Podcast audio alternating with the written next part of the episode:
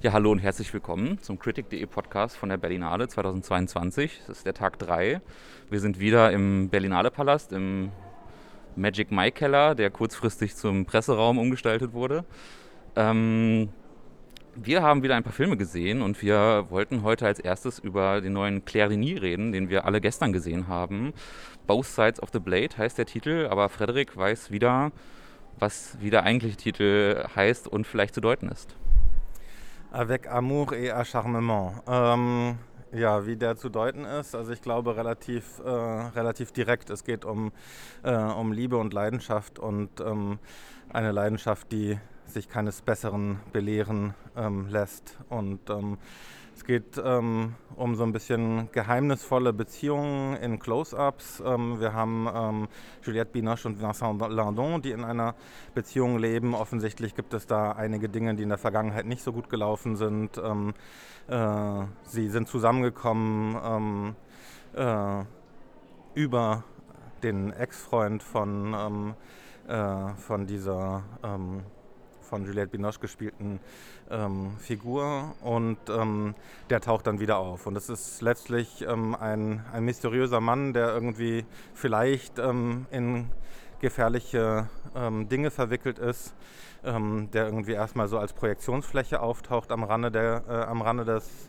Geschehens und eine Sogkraft, einen Bann ausübt. Und ja, es ist äh, ein Film, der irgendwie so ein paar gesellschaftliche ähm, Fragestellungen auch mit so reinzieht am Rande.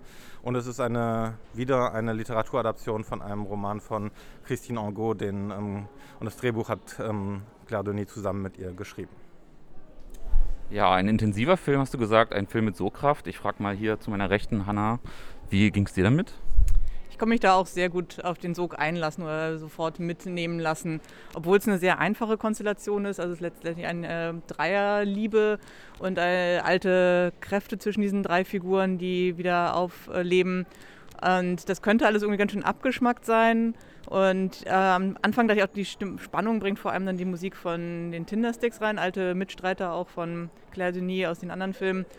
Aber dann finde ich, kriegen Landon und Binoche so eine Chemie hin, die mich total überzeugt hat. Also man hat sie ja schon beide in so vielen äh, Filmen gesehen und wie beide dann doch wieder aus so einem Klischee eine Figur machen und ähm, eine dynamische Beziehung entwickeln, das fand ich toll. Und dann gibt es auch so einen richtigen Showdown dann zwischen beiden, ähm, wo auch dann schon das äh, Überspielen selber Thema ist. Juliette Minot schwankt dann so hin und her und dann sagt Landons Figur so, jetzt hör doch mal auf mit diesem Schwanken und sowas. Aber das ist auch möglich in dem Film, dass alles auch ein bisschen an die Grenzen des Übertreten geht und äh, es aber nie überschreitet. Oder ich jedenfalls nicht das Gefühl hatte, dass ähm, Denis da ihr Instrumentarium irgendwie falsch einsetzt. Ja, ich ähm, tatsächlich war ich auch sehr angetan von der Dynamik der beiden. Ähm, man muss sagen, es ist ein ziemlicher, also ein Schauspielerfilm. Ähm, viele Close-ups, hat Frederik schon gesagt, äh, die auch wirklich sich, also Denis konzentriert sich wahnsinnig stark auf die, auf, äh, auf ihre Darsteller und ähm, eine Frage oder etwas, was offen geblieben ist bei mir, eigentlich noch diese Ebene, die Frederik schon angesprochen hat, die man vielleicht so als so einen Rassismusdiskurs äh, in Frankreich beschreiben kann weil ähm, Juliette Binoches Figur ist eine Radiomoderatorin, muss man dazu sagen, die äh, immer wieder zwischendurch Interviews führt. Ähm, und ein Interview ist da über die Explosion in Beirut und äh, ein zweites Interview ist da ähm, mit Lilian Thuram, der so eine Fußballlegende in Frankreich ist, äh, Spieler der Nationalmannschaft und irgendwie auch Weltmeister in den 90er Jahren und ähm, der sich jetzt inzwischen auch mit Rassismus und mit Franz Fanon beschäftigt, der auch ein bisschen was zu Franz Fanon erklärt. Und ähm, ja, ich, meine Frage so ein bisschen vielleicht auch in die Runde ist, wie eigentlich diese Ebene mit dem Rest des Films, der sich ja sehr stark auf diese Dreierkonstellation der Beziehung konzentriert, auskommt. Frederik. Ähm, tja, das ist für mich auch eher so ein bisschen ein Rätsel. Also ich habe da jetzt nicht direkt eine Haltung zu. Also ich finde ich find dieses Reinbringen von unterschiedlichen Diskursen nicht unbedingt ähm, ein Problem. Also sie arbeitet ja für Radio France Internationale, also den französischen Auslandsradiosender, ähm, der eben fokussiert ist auf ähm, Fragen des Internationalen, die er reinbringt. Ähm, und ähm, mit Markus Marcus ähm, äh, haben wir noch eine wichtige Nebenfigur, ähm, nämlich den Sohn von ähm, den, den Sohn von Jean aus, äh, ähm, aus erster Ehe, ähm, der Métis ist, also eine, eine äh, deren Mu äh, seine Mutter stammt äh, aus den, von den Antilles oder von, aus Martinique.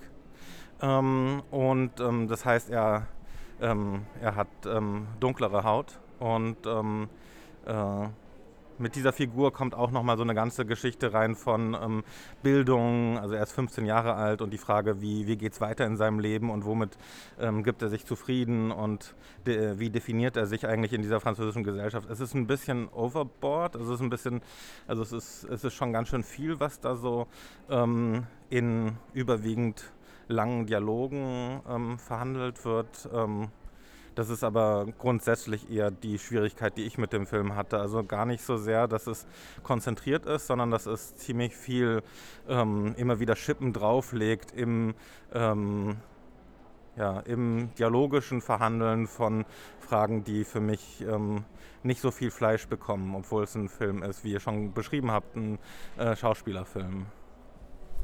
Ja, also ich glaube, mein größtes Problem, wenn man es ein Problem nennen kann, ist tatsächlich dann auch diese Ebene, die, wenn du sagst, nicht so viel Fleisch bekommt. Es ist, äh, für mich verbindet sich das nicht ganz so gut mit dem, mit dem Rest des Films. Ähm, man muss vielleicht noch dazu sagen, dass äh, dieses Hauptgefüge dieser drei Konstellationen, das sind alles weiße Personen und äh, der Rest des Personals des Films, bis auf Jeans Mutter, ist eigentlich fast nicht weiß. Also immer wieder tauchen so Figuren auf an irgendwelchen äh, Schaltern, in irgendwelchen Geschäften, irgendwelchen Verwaltungsebenen, ähm, die alle konsequent nicht weiß sind. Und ähm, was ich ganz interessant war, war, dass eine bewusste Setzung gemacht wird mit dass Kriminalität auch eine Rolle spielt. Der Jean war im Gefängnis, äh, man, er hat keine Kreditkarte mehr, man ahnt so ein bisschen, ähm, dass sozusagen die Kriminalität keine körperliche war, sondern auf, äh, auf einer anderen Ebene passiert ist, auf einer, auf einer finanziellen Ebene, Betrugsebene.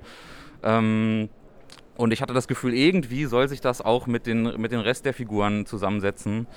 Ähm, aber Hanna meldet sich schon und hat auch noch was zu sagen. Ich schnippe, weil es ja ein Hörformat ist.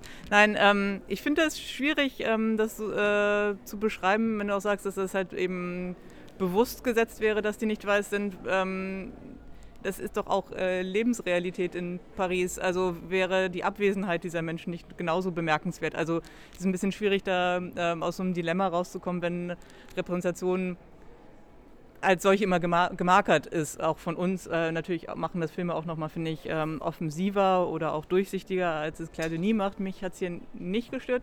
Ich fand es äh, auch eine ähm, Geschmackssache tatsächlich, ähm, ob diese beiden Ebenen sich verzahnen müssen, weil die nämlich, glaube ich, auch in der Figur nicht verzahnt sind. Also Juliette Binoche Sarah ist sie ist auch einfach in ihrem äh, Berufsleben unangetastet quasi. Da steht unan, äh, verknüpft mit ihrer zaudernden Haltung in Liebesdingen oder auch in ihrem Azadeur. Ähm, halt ihre äh, beständige Beziehung mit äh, Jean, Landons Figur, aufs Spiel zu setzen. Also da ist sie tatsächlich äh, jemand, der auch hintergeht und sich selbst auch irgendwie was vormacht. Und ich finde das eigentlich ganz schön, dass das mit ihrem Berufsleben überhaupt nicht in Verbindung gesetzt wird, weil mir das dann halt auch eine Psychologisierung der Figur und eine Totalisierung von halt Persönlichkeit voraussetzen würde.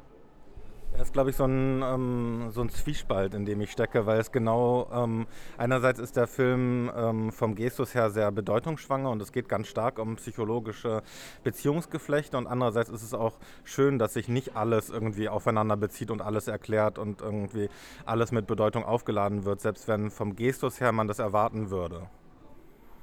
Mhm. Ja, würde ich ähm, ähnlich sehen, nochmal zur Frage der Artificialität dieser, dieses Gefüges. Ich, ich, Hanna, ich würde dir recht geben, das ist äh, natürlich Lebensrealität in Frankreich.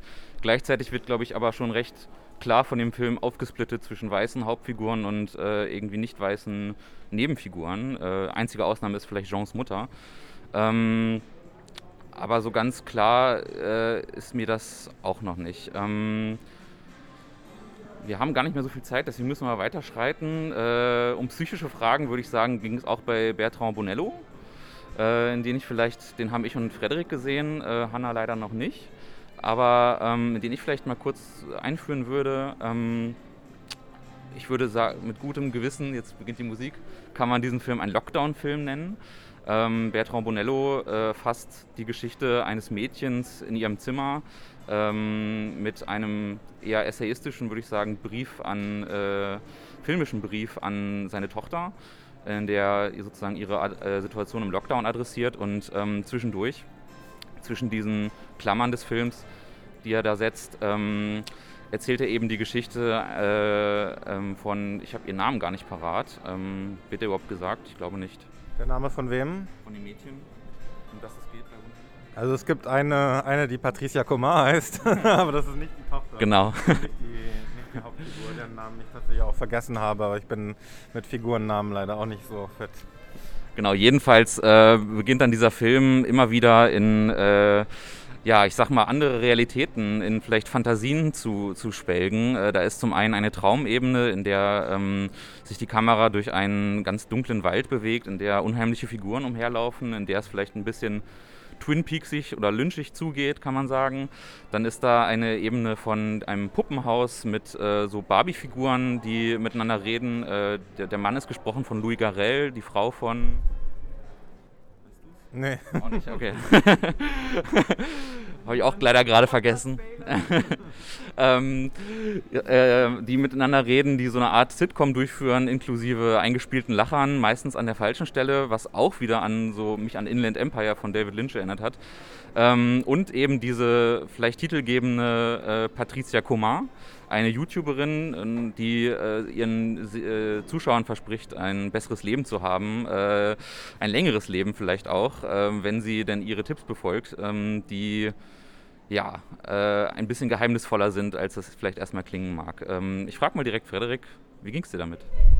Es ist irgendwie so ein ganz ähm, eigenwilliger Albtraumtrip, ähm, der ähm, der durch diese unterschiedlichen Referenzebenen unheimlich reichhaltig ist und ähm, sehr viel von der Gegenwart erzählt, so wie ich sie wahrnehme und wie man sie manchmal ähm, äh, in, in den unterschiedlichen Medien wahrnehmen kann. Das ist eine, also es ist ein Film über mediale Rezeption und irgendwie natürlich dieses ähm, in einer Pariser Wohnung eingesperrt zu sein und ähm, äh, äh, zu bestimmten Zeiten auch das Haus nicht verlassen zu dürfen und es geht um Jugend und irgendwie so eine, so eine Form von ähm, ja, ver, verbauter Jugend. Eine, eine Jugend, die irgendwie versucht, sich noch auszudrücken und das aber nur noch quasi mittels, ähm, mittels ähm, äh, Tools verwenden kann, die irgendwie alle ähm, immer tiefer in die Spirale des Albtraumhaften führen. Und das ist irgendwie ein, ähm, ja, ein spannendes, äh, äh, spannendes Experiment ich muss sagen, ich fand das auch tatsächlich unglaublich anregend. Also vielleicht kann man noch sagen, was recht prominent im Film gesetzt ist.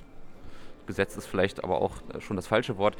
Assoziiert ist, ist ähm, Gilles Deleuze, der öfter reinspricht und sagt, ähm, dass es fatal wäre, sich in fremden Träumen zu verlieren. Und ähm, dieser Film gleichzeitig äh, so ein bisschen die, den Gedanken aufmacht, dass, dass ich selber auch fremd werden kann und dass äh, man gleichzeitig sich sozusagen mit sich selber auseinandersetzen muss und dann seine eigenen Träume auch gleichzeitig fremde Träume sind. Ähm, was finde ich auch wieder sehr schön zusammenkommt mit der Filmografie von Bertrand Bonello, weil wenn wir da sehen, wie dieses Mädchen, die auch schon in seinem letzten Film die Hauptrolle gespielt hat, ähm, sehen, wie sie mit ihren Freundinnen zoomt, dann hat man so das Gefühl, diese Schule, die da in Zombie Child gezeichnet wurde von ihm, äh, ist jetzt sozusagen im Lockdown und äh, setzt sich jetzt äh, auseinander ähm, mit, mit dieser Situation und, und, driftet irgendwie immer weiter ab. Also ähm, da wird dann über die Faszination für Serienmörder gesprochen und äh, diese Inter das Interesse fürs Böse und für die Dunkelheit ähm, wird halt irgendwie immer stärker. Und ähm, ich fand, dass dieser Film zum Lockdown wirklich extrem überzeugende Assoziations- und Reflexionsräume aufgemacht hat. Ähm, und dass, äh, dass ich dem dabei wahnsinnig gern gefolgt habe und vieles, was der Film sich, fast alles, was der Film sich vorgenommen hat, für mich so, so gut funktioniert hat. Wollte noch auf einen kleinen Aspekt hinweisen, ähm, den ich ganz spannend fand, ist, dass der Film, so wie auch schon ähm, Nocturama ähm, von Bonello, ähm, seiner Tochter, ähm, gewidmet ist ähm, äh, an und äh, es da gewisse Parallelen auch gibt, finde ich, von Filmemachern, die, sie, die in einem äh, Alter angekommen sind, wo ihre Töchter langsam erwachsen werden. Und ist für mich eine, eine Parallele zu Leos Carax Annette, äh, der, der auch irgendwie versucht, in Frage zu stellen, ähm, äh, wie er selbst auf die Welt blickt, indem er den Blick der Tochter einnimmt. Und ähm, ja, habe ich so einen kleinen Echo unserer Festivalreisen dieses Jahr wahrgenommen. Und in Titan wird ja Bonello als Vaterfigur auch von seiner ehemaligen Schülerin Julia Ducournau äh, ins Jenseits befördert. Also die äh, Auseinandersetzungen führen auch noch andere fort. Äh, aber eine Nachfrage hätte ich dann, äh, wie sieht es denn bei Bonello mit nicht weißen Figuren aus? Gute Frage. Ich glaube, ich, ich, ich weiß nicht, ob eine Freundin von der, von der äh, ähm, Hauptperson schwarz ist, die, mit der sie da zoomt. Ich ich glaube fast nicht. Also schon ein schlechtes Zeichen, dass ich mich daran nicht erinnern kann. ähm, allerdings muss man sagen, äh, was finde ich sehr schön funktioniert, ist, dass dieser Film es irgendwie schafft, gleichzeitig sehr frei zu assoziieren, so ein Essay äh, aufzubauen, ohne das Ganze, ohne irgendwie diese Situation des im Zimmer eingesperrt Seins, so was ja eine sehr konkrete Situation ist, zu verlieren und das immer wieder schafft, ähm, sehr frei das auf diesem Boden der, der, der Bedingungen äh, äh, sprießen zu lassen. Und ähm, ich glaube, so diese, diese Rückkopplung, die das dann immer wieder hatte ähm, und nicht einfach so versucht hat, aus sich aus dieser äh, aus diesem Lockdown raus zu, zu, zu assoziieren, ähm, hat mir wahnsinnig gut gefallen. Ähm, genau. Auch ein Essayfilm, vielleicht ein noch ein bisschen anders funktionierender, äh, nicht so präziser, würde ich behaupten, äh, war äh, Everything Will Be Okay von Ritipan, ähm, der nach zwei Jahren wieder im Wettbewerb läuft. Ähm, Hanna, hast du Lust, uns ein bisschen was dazu erzähl zu erzählen?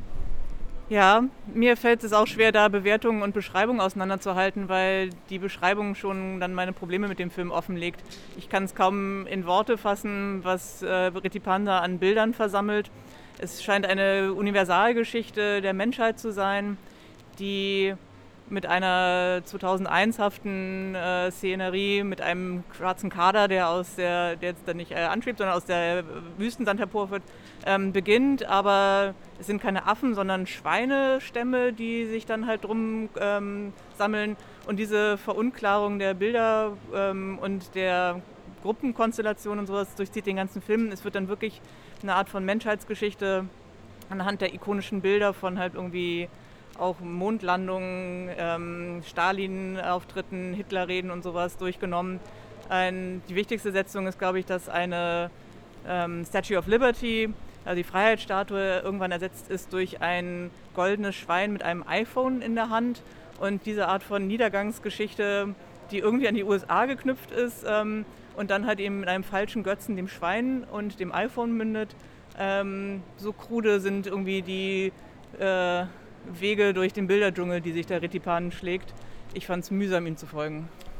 Ja, es ist eine sehr grobe Zivilisationsgeschichte, kann man vielleicht sagen. Ich glaube tatsächlich, dass der Film es gar nicht so sehr auf die USA abgesehen hat, wie vielleicht generell auf irgendwie die bürgerliche Gesellschaft, die sich nun mal Freiheit als, als äh, irgendwie großes Ideal setzt und da anscheinend äh, nie rankommen kann.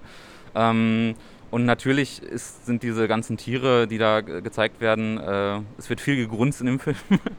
es sind äh, viele Schweine zu sehen. Ähm, ähm, tatsächlich, ähm, ja, es ist, äh, es ist, gleich als Fabel auch ähm, beschrieben und natürlich geht es da, ähm, ist das immer, ist das immer ein Teil, so soll das sich das ganz, ganz konkret an uns äh, äh, ketten und soll äh, irgendwas über uns erzählen, aber es ist dann doch alles ziemlich wir, ziemlich, wirft ziemlich umher mit Bildern. Du hast schon gesagt, Hitler, Stalin, Mao. Äh, die Filmgeschichte kommt auch noch irgendwie rein. Also wirklich alle großen Ikonen, Werthoff, Eisenstein, Marquer, äh, Alain René sind alle dabei. Wieder ein paar Schockbilder, so wie vielleicht schon in seinem letzten Film äh, Iradi, der 2020 lief. Und ich muss dann auch sagen, so, so richtig äh, habe ich es dann über mich ergehen lassen und wollte mich dem gar nicht mehr so richtig widmen. Ähm, was, glaube ich, gerade so, wenn man dieses, dieses Thema aufmacht, ein bisschen schade ist. Ich habe mich auch erinnert gefühlt an A Flower in the Mouth, der im Forum läuft, der auch, finde ich, große gesellschaftliche Fragen äh, bespricht oder darüber nachdenkt, aber das eben mit einem ganz einfachen Film tut, während äh, Ritipan, kann man vielleicht sagen, sich extrem schwer damit tut.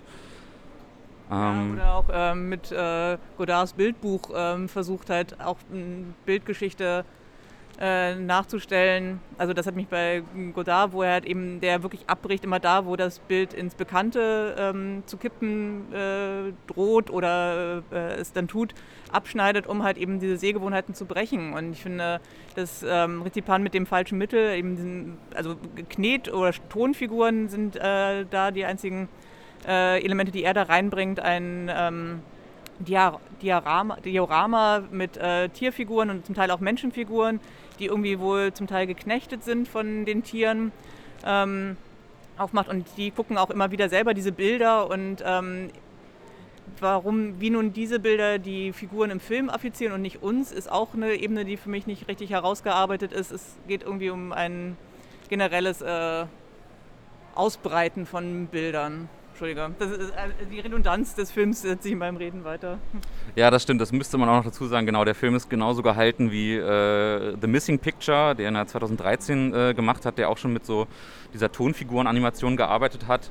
Und äh, im Gegensatz zu diesem Film, den ich eigentlich sehr äh, anregend fand, ähm, ist mir hier die, die sozusagen diese, dieses, diese Methode der Animation, das Verhältnis zum, zum Rest des Films nicht, nicht hundertprozentig klar. Und ich würde dir auch recht geben, das arbeitet der Film vielleicht selber nicht ganz genau aus.